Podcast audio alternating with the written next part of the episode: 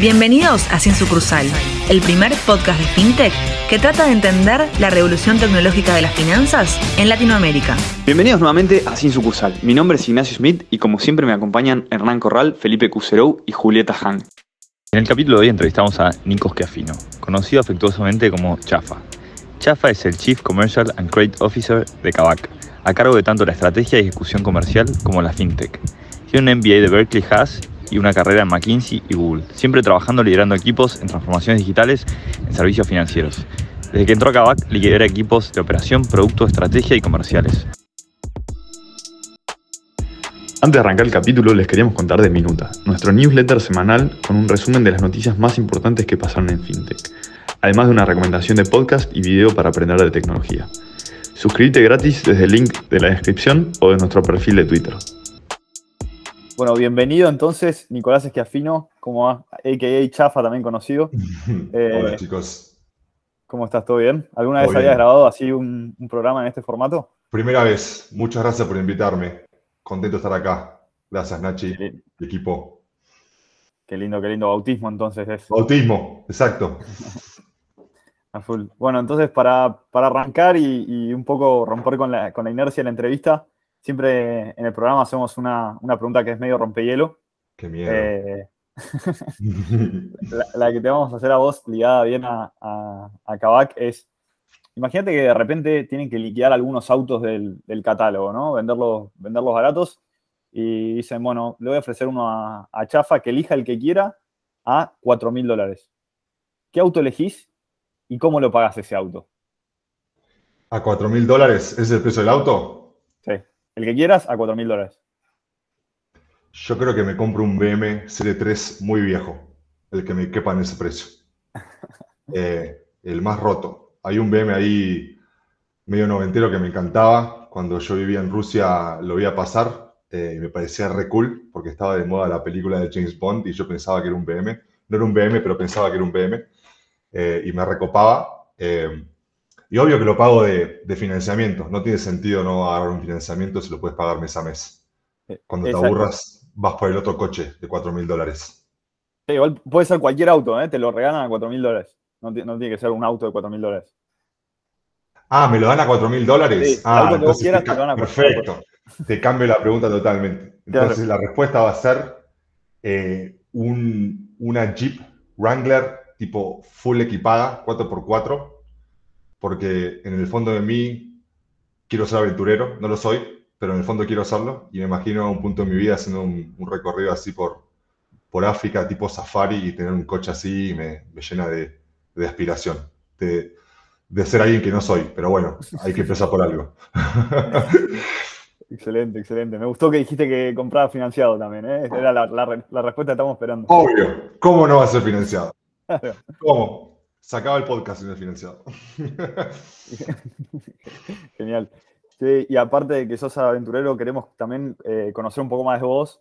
Eh, capaz si nos contás un poco de, tus orígenes y, cómo llegás hoy a ser parte del monstruo que es Kavak. Sí, sí, sí. Igual no soy aventurero, Nacho. Quiero hacerlo. Entonces, ojalá que lo sea. Algún día estaré en el, en el, bosque con las botas bien embarradas.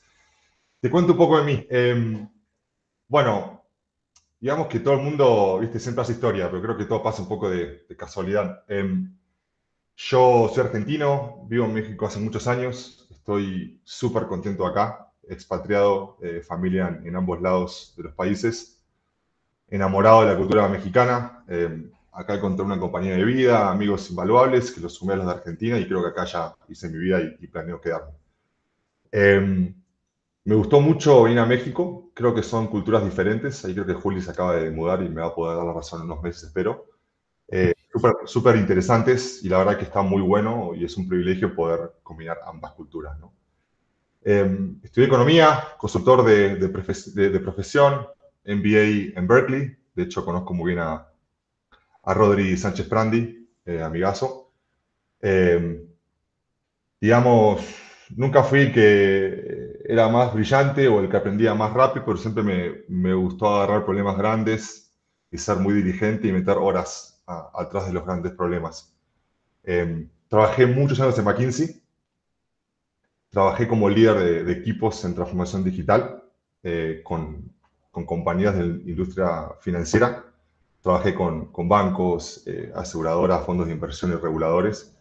y siempre el mismo problema, ¿no? que era un poco entender el desafío digital con el cliente en el centro y ver cómo eso cuadraba en una transformación en la cadena de valor. ¿no? En, en McKinsey aprendí la ética del trabajo, el rigor analítico, eh, un poco a trabajar bien, a fondo, con mucha objetividad. Y después pasé un periodo en Google, eh, año y medio largo, eh, trabajando en transformación digital en Latinoamérica. Me gustó muchísimo esa pequeña etapa porque me dio una entrada al mundo digital y lo entendí un poquito más desde un punto de vista de datos, de tecnología, digamos, de, arquitectura, ¿no? Creo que lo que hace Google hoy es complejo por lo que ha montado físicamente también y en tema de datos. Siempre me gustó FinTech, la verdad, hace muchos años, desde que empecé a trabajar en McKinsey cuando era un pibe. Eh, me gusta FinTech por muchas razones. O sea, por, por un lado, creo que los bancos o, las compañías de la industria son muy relevantes para todos nosotros. Eh, te cuidan los ahorros, ¿no? te dan tu primer crédito para que viajes, para que tengas tu primera casa, tu primer auto. Te dan seguros y productos para cuidar de vos y de tu familia y de tus planes. Y la verdad que la otra parte que se habla poco, pero que es importante, es que también agarran esos recursos y los ponen en la economía, ¿no? Y, permiten que otras compañías generen empleo y, dinamismo en la economía. Eh, lo interesante es que también en su sector, digamos, que la innovación que tiene es muy, muy baja, ¿no? digitalmente hablando, se mueven lentos, porque es complejo, ¿no? Por la regulación, por la aversión al riesgo, ¿no? Y por el tamaño enorme de esas compañías. Y siempre me pareció interesante ese desafío, ¿no? El de ver a estos grandes jugadores y ayudarles a mover un paso en la dirección adecuada, a tener impacto en un mundo digital que va mucho más rápido que ellos. Y por ahí en el fondo, viste, qué sé yo, eventualmente aspirar a ser un jugador igual de grande, ¿no? Y tener ese impacto en las personas.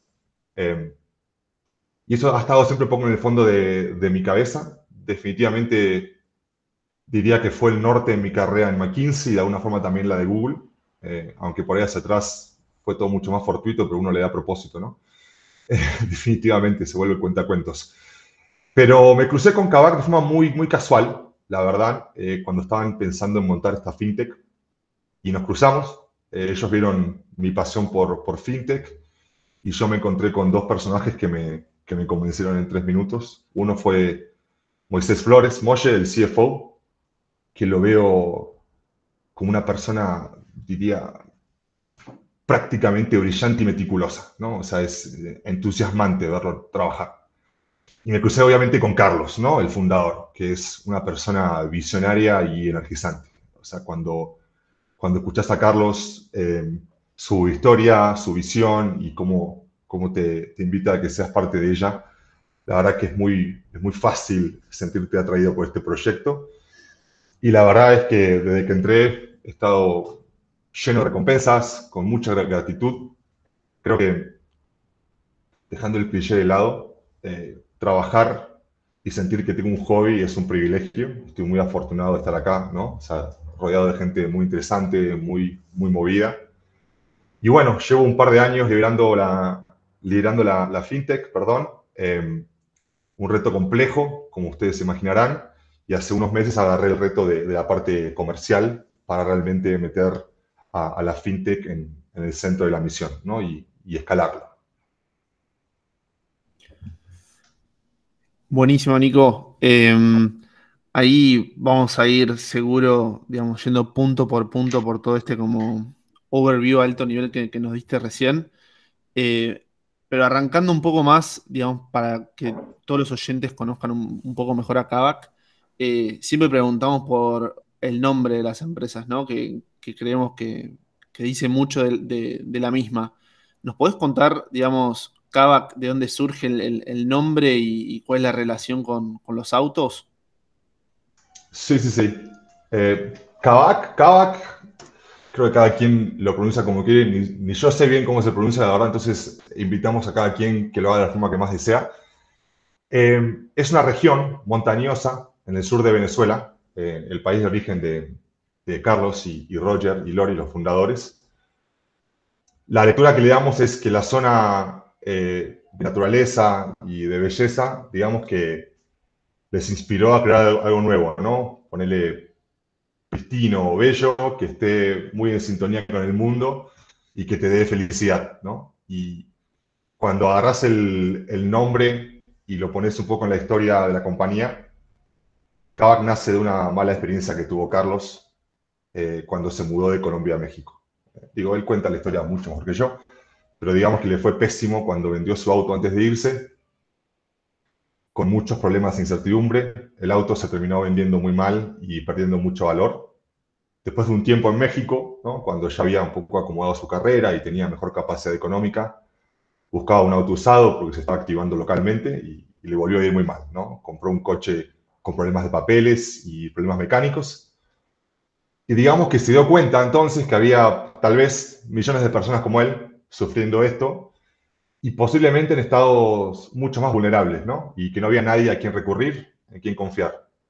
Y cuando yo escucho esta historia, para mí, eh, Kavak nació eh, para una visión de un mundo donde la gente, digamos, tiene a quien recurrir en un momento vulnerable, ¿no? En un momento muy importante de sus vidas. Esta visión a mí me cautivó, nos cautiva a todos y creo que está en el centro de todo lo que hacemos, ¿no? que yo pensaba que, era, había algo con que fuese capicúa la palabra, decía, digo, bueno, es compra-venta, te resuelve los lados, digo, había, pero no, sé que... Hubo, ¿eh? Hubo, hubo, hubo, hubo elementos de, de branding muy fuertes, pero creo que fue más casualidad que diseño, definitivamente. Claro, Rafa, ¿nos querés contar un poquito más acerca del modelo de negocio y cómo logró una expansión tan rápida? Sí, en, en la práctica Kavak viene a corregir los problemas del mercado de, autos seminuevos. Aquí la idea es poder garantizar una transacción segura y transparente. Si ves un poco la TAM, que es donde tenemos nuestras cabezas en esta conversación seguramente, eh, más del 90% de las interacciones de compra-venta son informales entre particulares. Y no hay ningún jugador formal en la región que tenga más del 1% del, del mercado. Digamos que nadie está consolidando y mejorando este mercado. Esto es lo que pasa eh, para las personas, para el comprador o el vendedor, es una alta exposición a fraude y, riesgos. Estimamos que arriba del 40% de la compra-venta de autos usados en la región tiene algún tipo de incertidumbre, fraude, inseguridad eh, o irregularidad. Entonces, la verdad, últimamente nuestra misión es dar acceso a movilidad y empoderar a la clase media. Hoy buscamos garantizar un proceso totalmente transparente y seguro.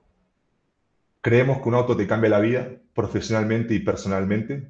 Desde un punto de vista profesional te da acceso a, a, más oportunidades de trabajo, a que tu día sea más eficiente, hasta que ¿no? duermas más a veces. Y tan solo eso te hace más productivo.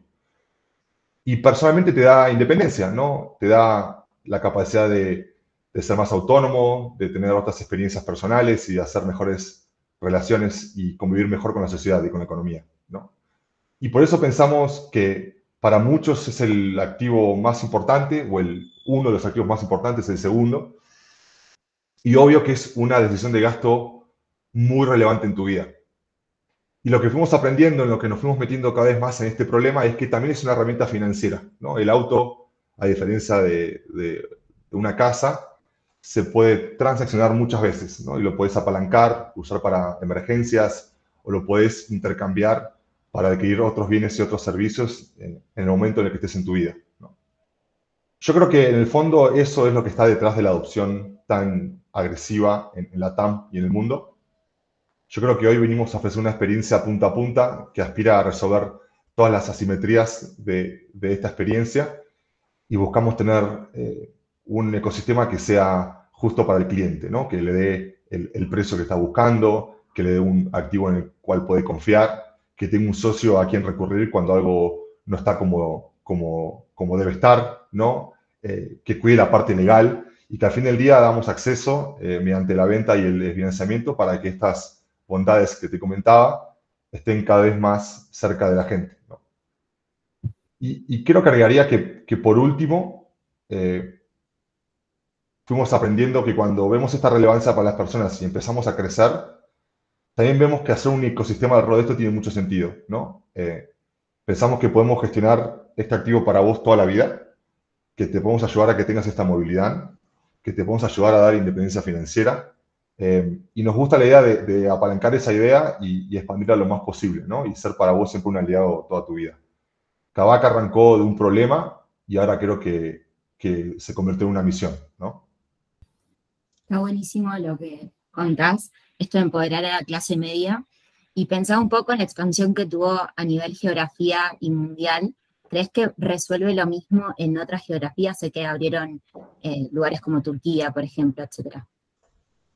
En principio sí, definitivamente. De hecho, detrás de la, de la expansión eh, geográfica y global está la idea de encontrar estos espacios donde tengamos un mercado eh, asimétrico, ¿no? ineficiente, y una clase media donde eh, se pueda beneficiar de resolver este mercado. Entonces, definitivamente detrás de lo que estamos buscando globalmente es encontrar estos espacios de valor para, las personas. ¿no?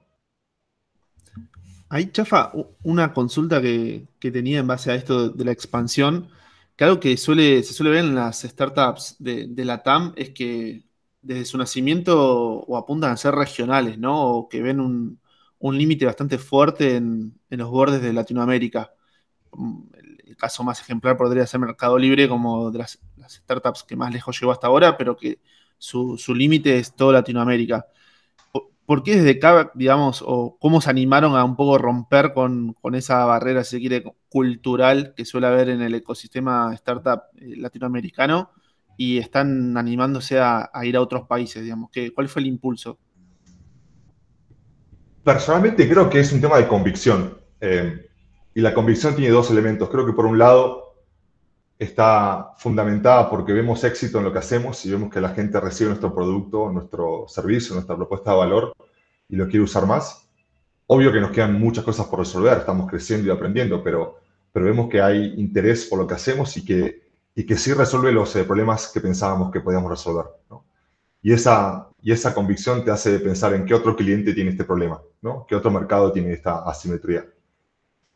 Y la segunda parte de la convicción, yo creo que está muy asociada a nuestra misión. Creo que acá en, en Kavak eh, todos tenemos un propósito muy, muy definido y está muy asociado a lo que te comentaba. ¿no? Creo que pensamos realmente todos personalmente que hay un espacio de, de, generar impacto en las personas y, si pensás que vos podés ayudar a las personas y tener impacto, vas a buscar hacerlo lo más posible, si te sale bien, ¿no? que es el punto número uno. Entonces, creo que detrás de esta hipótesis está esa, esa creencia, ¿no? Esa convicción de que hace sentido que estemos haciendo esto y que tengamos que estar donde, donde esto que estamos haciendo tiene mucho impacto, ¿no? Sí, creo que es un, gran driver de valor, siempre es, es el impacto también. Eh, pero bueno, yendo un poco también a, lo que es la cultura de Kavak, que, se habla bastante en general. Cuando, cuando arrancamos la entrevista hablaste de, cómo te convencieron eh, Moisés y, Carlos, y vemos que hay como diversos orígenes en diversas nacionalidades, por decirlo de una forma. Hay tanto venezolanos como mexicanos, como argentinos ahí en, la cúpula de, de Kavak. ¿Ves que tener un equipo de distintos backgrounds influyó en algún sentido en la cultura que después gestaron para, eh, para? Sin duda.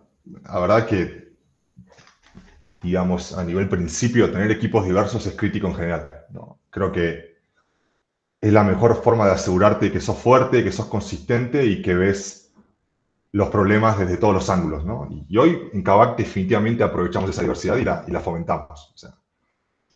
Tenemos gente de muchos países con diferentes culturas y eso para mí alimenta forma de ver problemas eh, y clientes de forma muy, muy diferente. ¿no? Tenemos gente con muchas eh, diversidades en experiencias profesionales. Esto hace que tengamos conocimientos de industrias específicos para cada parte de este rompecabezas complejo, por, por decirlo así. Y obvio que tenemos diversas personas, tenemos mujeres, colegas del mundo LGBTQ, historias y preferencias de vida que la verdad que a mí, en lo personal, está bueno porque te hace pensar en todos nuestros tipos de clientes, en toda su visión, en cómo les afectamos.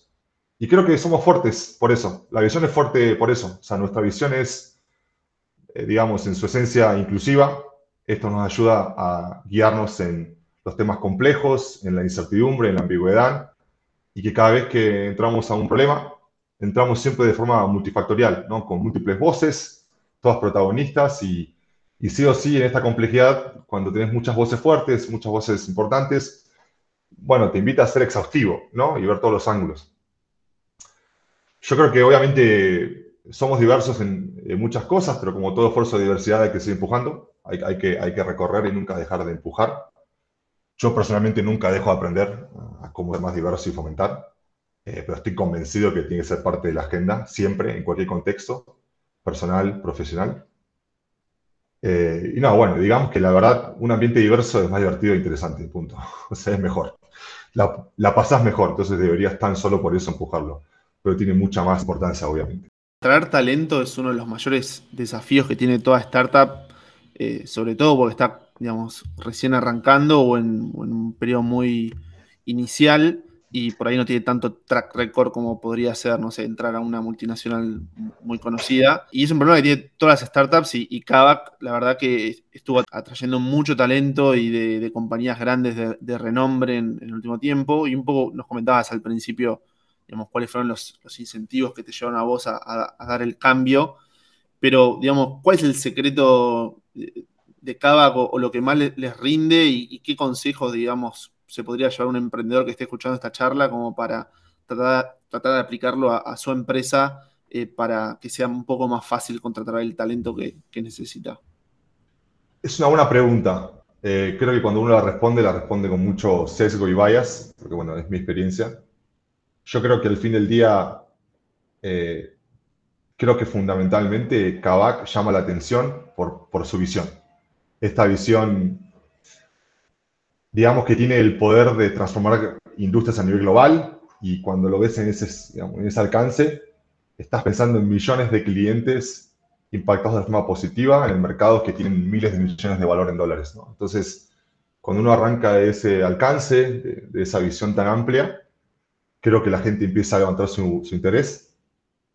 Estamos resolviendo problemas muy complejos que yo siempre hablo de esto, ¿no? que, resolver el, problema complejo principal de, de Kavak implica resolver y armar industrias y soluciones desde cero para poder pensar en empezar a resolver el problema principal. ¿no? Y es un poco, eh, digamos, el, componente más relevante de nuestro ecosistema de la TAM. ¿no? O sea, un gran problema tiene múltiples pequeños problemas que son también enormes. Y también creo que por último es un gran lugar para crecer y aprender rápido. ¿no? Tenemos gente de todos lados, como comentábamos eh, eh, hace un rato y puedes enseñar y aprender muchísimo. Y creo que te da una oportunidad para ser un experto de industria. Y la verdad es que yo opino, igual esto es más personal, que la verdad es que somos un equipo divertido, que quiere cambiar lo que le rodea. Somos en lo intelectual, diría, eh, insoportablemente curiosos y meticulosos. Y nos gusta una ejecución ambiciosa, ¿no? que, que, también sea muy, muy pragmática. Entonces, cuando pones todo esto en un conjunto, y ves este proyecto que es enorme, que invita a gente a pensar en, múltiples años de impacto, creo que para el que termina acá resulta irresistible, ¿no? No tocar la puerta y querer participar. A mí me pasó eso, definitivamente. Eh, y creo que al fin del día son componentes culturales y, cosas que te atraen el día uno y los, los seguís viviendo todos los días, ¿no? Y creo que eso también hace que, nuestra, que nuestra misión siga viva por, por cómo la vivimos. Ah, está excelente, la verdad que eh, muy interesante lo que, lo que se logró en Cavaca a nivel cultura. y queríamos meternos un poco también de lleno en lo que es el, producto ahí, eh, Chafa, el producto de FinTech, y lo que nos comentabas hace un rato de eh, esto de que vieron que el auto al mismo tiempo era, era como un activo financiero. Esto, toda esta idea y toda la FinTech fue parte de la concepción inicial del, producto, ¿cómo lo pensaron? Dijeron, bueno, negocio compraventa, resolvemos este problema y también está esta oportunidad fintech. Nació, digamos, la, la, fueron gestando eh, a medida que fue creciendo el, negocio más, eh, más core. Eh, y, capaz contarnos un poco toda la oportunidad que vieron, ¿no? Más allá de, quizás del financiamiento, toda la oportunidad que vieron a través de, pensar en, en, esta abstracción del auto como, como un producto financiero. La parte financiera fue definitivamente un elemento clave del bautismo de Kavak. Pensamos que, si querés vos empoderar a la clase media con este activo de por medio, si vos querés dar movilidad, esto no se puede hacer sin financiamiento. Capital es en, la estrategia, digamos, un diferenciador clave. de alguna forma es la palanca de acceso, es la palanca de democratización, ¿no? Es cómo nos hacemos globales, nos hacemos presentes, nos hacemos relevantes. Si vos pensás un poco en, los números, eh, siempre estuvo en, nuestra cabeza que en países maduros como Estados Unidos, eh, alrededor de 7 de cada 10 ciudadanos tienen un vehículo, ¿no? Y esto es porque 9 de cada 10 tienen acceso a, a financiamiento, ¿no? La TAM es totalmente diferente. Obviamente en el, mercado de autos usados eh, se mueve, ¿no? se gestiona la gran parte del valor en, las operaciones de auto, pero menos del 10% de los coches usados se están financiando. Y esto es para nosotros el factor clave que explica la razón por la cual menos de, dos personas cada 10 personas en esta región han podido acceder a un coche, específicamente en el contexto de los desafíos de la clase media en nuestra región. Y cuando das un paso para atrás, y me gusta cómo lo dijiste, eso de, abstraernos, ¿no? Y vemos la vida financiera de una persona, siempre supimos, ¿no? Que, el acceso a crédito o a comodidades de pago genera mayor calidad de vida. El auto en particular, siendo un elemento de tan alto impacto social y, profesional, realmente cambia tu vida. Nosotros queremos ahora cambiar el acceso a esa herramienta y eliminar esas barreras, esas prohibiciones, para que más gente pueda acceder a un elemento que cambia la vida. Cada Capital, nuestro brazo fintech, viene justo a resolver este problema. Tenemos la mejor tecnología y visión de producto para que comprar un auto en pago sea fácil. Hoy no es siempre fácil y no siempre hay financiamiento. Entonces tenemos que trabajar arduamente que sean parte de esta experiencia eh, y que sea realmente un elemento bastante simple o atractivo de tu experiencia de buscar autos. No busques financiamiento, busca auto y te ayudamos a que ese auto lo puedas obtener. Trabajamos mucho eh, con aliados bancarios a nivel global para que tengamos todo tipo de planes y ofertas, además de las ofertas nuestras de financiamiento y de planes de pago. Y creo que lo más divertido o lo más complejo que estamos resolviendo es que usamos tecnología y datos para que podamos gestionar estas decisiones en tiempo real, de forma automática. Si vos pensás en la vida de un crédito, y, y ustedes seguro lo saben muy bien porque están mucho en la industria, la vida de un crédito es compleja, ¿no? Hay temas de data, de validación, de conocer mejor al cliente. Y cuando eso lo quieres sumar a este ecosistema de, autos, es, complicado, ¿no? Entonces tenemos que ver cómo no somos una fricción. Al contrario, somos algo que genera placer, que genera acceso. Entonces tenemos que trabajar muchísimo en, tecnología y data para que tengamos momentos de automatización y seamos inteligentes para que tener un financiamiento no sea una barrera, sino sea algo que, que promueve el acceso a este auto, ¿no? La verdad que cuando yo pienso en Capital personalmente, eh, es el elemento que más, elemento que más orgullo me, genera, ¿no? Porque es la palanca de acceso. O sea, cuando uno piensa en el ecosistema que estamos montando, y ojo, es complicado el ecosistema, ¿no? Obviamente, o sea, estamos hablando de, que son tres partes. Kavak nació como conglomerado, digamos, ¿no? O sea, tiene una parte logística y recondicionamiento, ¿no? Que, que funciona como una OEM, ¿no? Eh, como las marcas de autos que vos conocés, que maneja ¿no? un producto que es cientos de kilos en peso, eh, hay que gestionarlo, hay que conseguir partes, hay que validar su legalidad, ¿no? y, eso lo, lo, gestionamos físicamente. Es una segunda parte del ecosistema que, digamos, se encargó de crear una experiencia digital, ¿no? de, crear el e-commerce, la experiencia digital omnicanal, que aspira a que, a que vos te sientas eh, buscando autos o comprando autos o vendiendo autos como si estuvieras en, en un e-commerce ¿no? de, de, marca famosa. ¿no?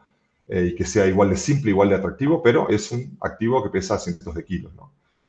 Y bueno, y por último viene la parte fintech, que era con, esa complejidad de los dos puntos, hay que añadir la parte de entender la data, entender al cliente de una forma muy sutil, muy inteligente, para que puedas tomar decisiones en tiempo real y que el cliente aumente su acceso, ¿no? Y se divierta buscando autos y siente que tiene mayor acceso.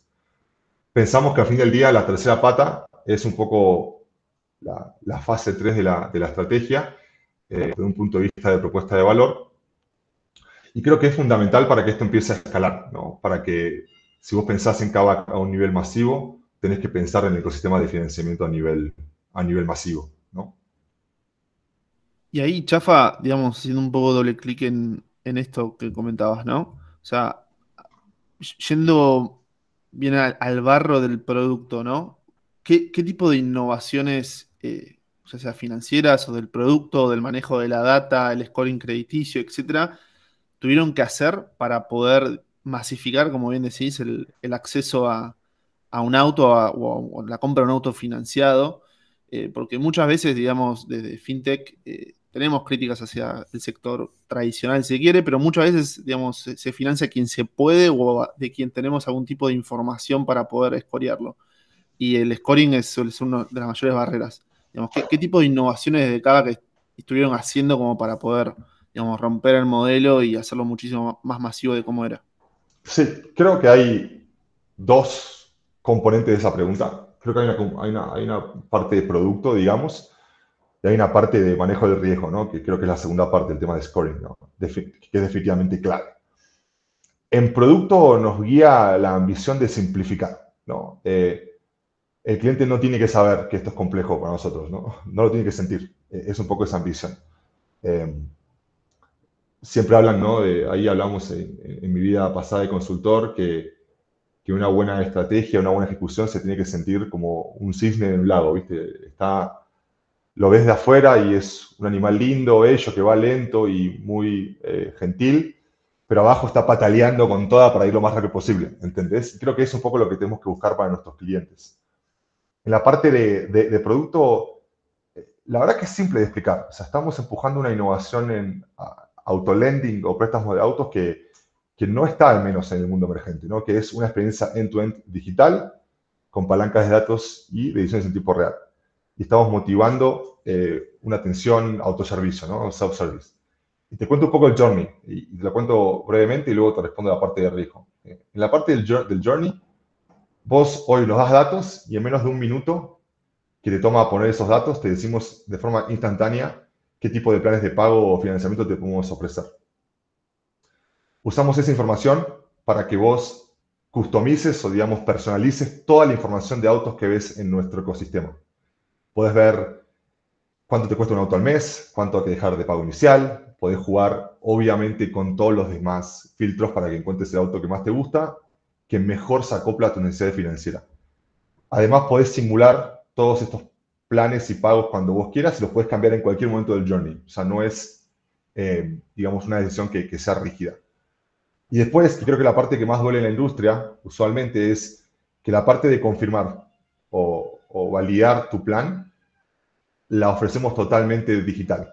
Después de un breve cuestionario, que también toma unos minutos, puedes confirmar todo. Eh, y esto se hizo en tu casa. ¿no? Para, para, muchos casos, después de esta parte en la cual confirmas todo, eh, damos una respuesta en tiempo real y para otro hacemos en materia de, minutos. Trabajamos de forma muy eh, ambiciosa para ver qué datos pedir, eh, pedir, qué documentos revisar, para que se sienta lo más sencillo posible y seamos un diferenciador de experiencia. Y si vos agarrás lo que te acabo de decir, Felo, y lo pones en el contexto de Kavak, esto además vive en el ecosistema de Kavak, donde vos hoy ya podés pagar y agendar entregas en tu casa, por ejemplo, de tu celular. Entonces, la verdad, nos guía a todos las diferentes digamos, complejidades de las, las, verticales, nos guía a todos la parte de, la parte de simplificar, ¿entendés? Eh, creo que hay una forma muy fácil de ver esta ambición, que es que el cliente lo vea simple. Y si vos hoy vas a un e-commerce cualquiera y tenés una experiencia espectacular, deberíamos poder repetir eso con un auto de, ¿no? del tamaño y la complejidad que eso implica. Eh, y al fin del día, creo que da igual si vos terminás yendo por una solución de pagar a contado, o si financiamiento, si cambias de opinión, si vas para atrás o para adelante, siempre buscamos que tengas una experiencia consistente, ¿no? Y que sea simple. Obviamente hay mil cosas que resolver, pero es un poco lo que nos guía y hoy ya lo que tenemos en producción, digamos, ya es diferenciador, ¿no? Hoy, hoy ya estamos empujando esa innovación en autolending. Y me paso a la segunda parte de tu pregunta, ¿no? Que es la parte de riesgo. Nosotros hoy lo que hacemos es buscar entender al cliente lo más posible. Eh, te dejamos entrar a nuestro ecosistema, te invitamos a que estés acá adentro y, nos cuentes cómo sos, cómo vivís tu vida, cómo vivís tu vida financiera, para que poco a poco podamos, digamos, conocerte más y no decir la palabra que usamos mucho en la industria, que es expandir apetito de riesgo, ¿no? Porque eso creo que es eh, incorrecto por ahí, eh, si soy provocativo, ¿no? Porque es, habla de la simetría, de que el cliente sabe quién es y yo no sé quién es el cliente. Entonces, lo que hay que buscar no es ser más riesgoso, es conocer mejor al cliente para que el riesgo sea el mismo, de alguna forma, ¿no? Y que puedas vos activar o disponibilizar beneficios financieros al cliente. Y hoy lo que, lo que hacemos es usar toda la info que nos da el cliente en la parte de aplicación. Tenemos múltiples partners en cada país que nos dan mucha información que corremos en nuestros modelos de datos y de Machine Learning para poder estimar cómo son estos clientes, eh, qué tipo de vida viven eh, y cuánta deuda pueden tomar para que, digamos, tengan una vida financiera sana. Y la verdad que cuando vos lo ves un poco en el contexto del producto que te acabo de comentar y las innovaciones que hacemos en riesgo a lo largo del, journey y cómo eh, definimos riesgo, la verdad, tenemos indicadores muy positivos, ¿no? O sea, en los mercados maduros donde, donde operamos, eh, tenemos ofertas para todo tipo de cliente, aunque no tengas historial. Vos hablabas del score y hoy no es un blocker para nosotros. Eh, tenemos la tasa más alta de aprobación en unos mercados, o estamos entre las más altas para sus jugadores que llevan décadas trabajando y cada vez aprobamos más. Somos muy inteligentes en documentación, cada vez revisamos mejor estos datos, eh, estos documentos usando Machine Learning para saber si son relevantes o no, eh, a quién le pedimos más y a quién le pedimos menos y podamos segmentar esta experiencia lo más posible.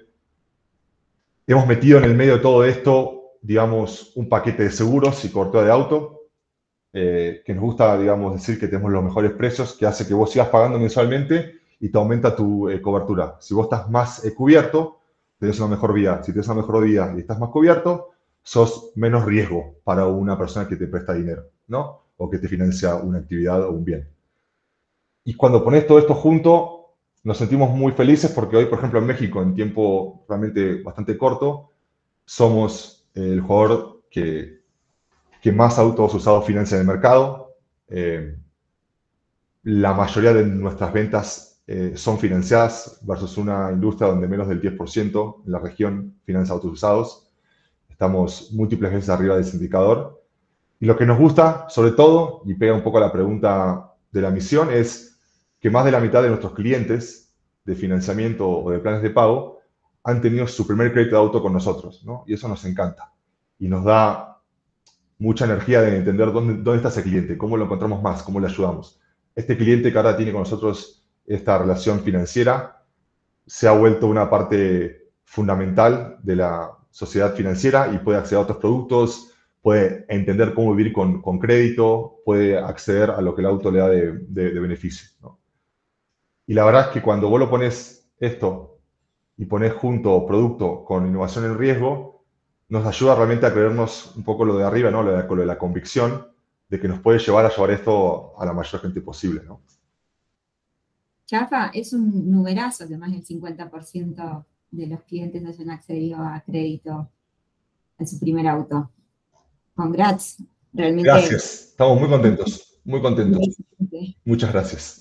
Em, recién eh, mencionabas un poco eh, de este combo del producto más de innovación. Y mencionabas también em, que además de dar em, crédito para autos, estaban incluyendo este paquete de seguros. La pregunta que teníamos para vos tiene que ver con esto de, la expansión eh, de capital por fuera de la compraventa de autos. ¿Hay planes que nos puedas contar? ¿Qué objetivos tienen en el corto plazo o que van a llegar a la región? Lo que te puedo decir, Juli, es que definitivamente queremos ser el aliado financiero de toda tu vida. Eh, queremos estar siempre, obviamente, en un momento clave, como es comprar y vender tu activo más importante, pero también queremos ayudarte a gestionarlo y usarlo como palanca de crecimiento personal en el futuro. Y esto es un poco lo que alimenta nuestro ecosistema hoy, eh, toda nuestra visión de aliado con nuestros clientes. ¿no? Tenemos, decías vos, productos de, de seguros, cobertura, Estamos pensando en nuevos productos de financiamiento donde pensamos que vos podés usar a tu auto como apalancamiento para, para tener un impacto todavía mejor en tu vida. Em, y definitivamente este ecosistema lo queremos llevar a su madurez más elevada y llevarlo a todo el mundo, sin duda.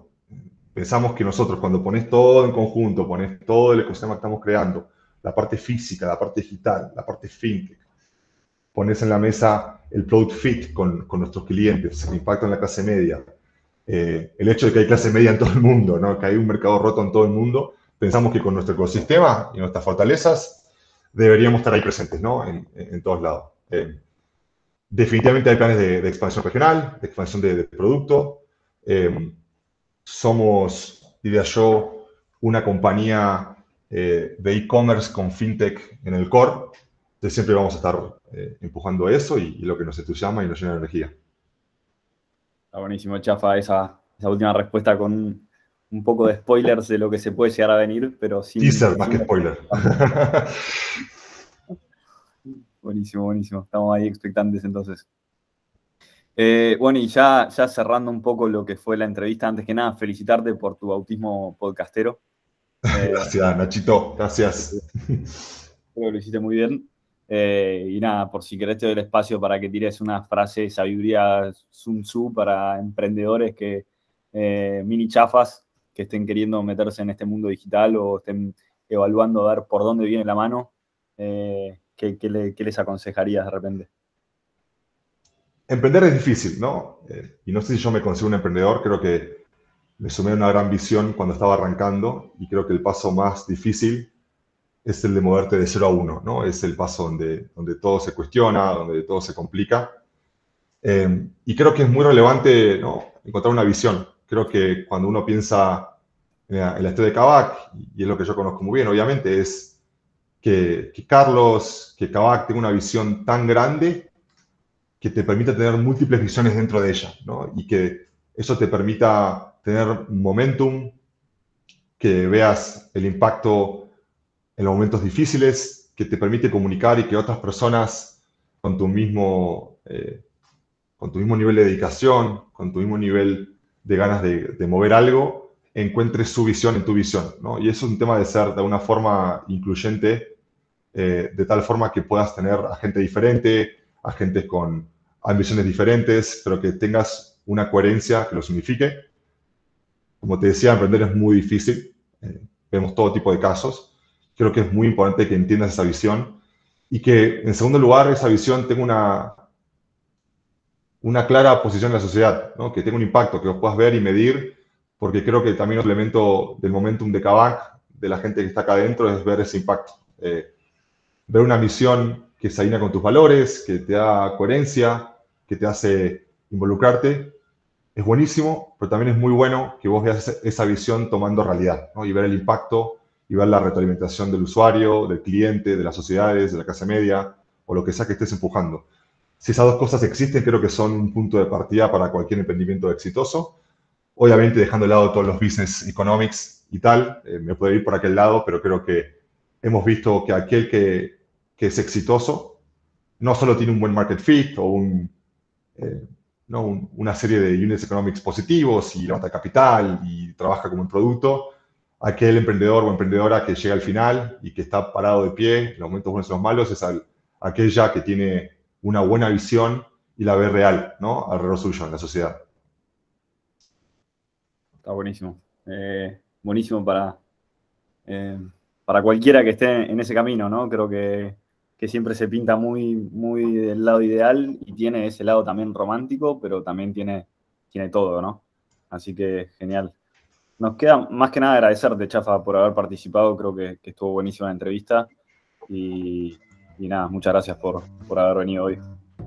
Al contrario, gracias a ustedes. buenas preguntas, Che, y gracias por recibirme. La pasé muy bien. Gran abrazo.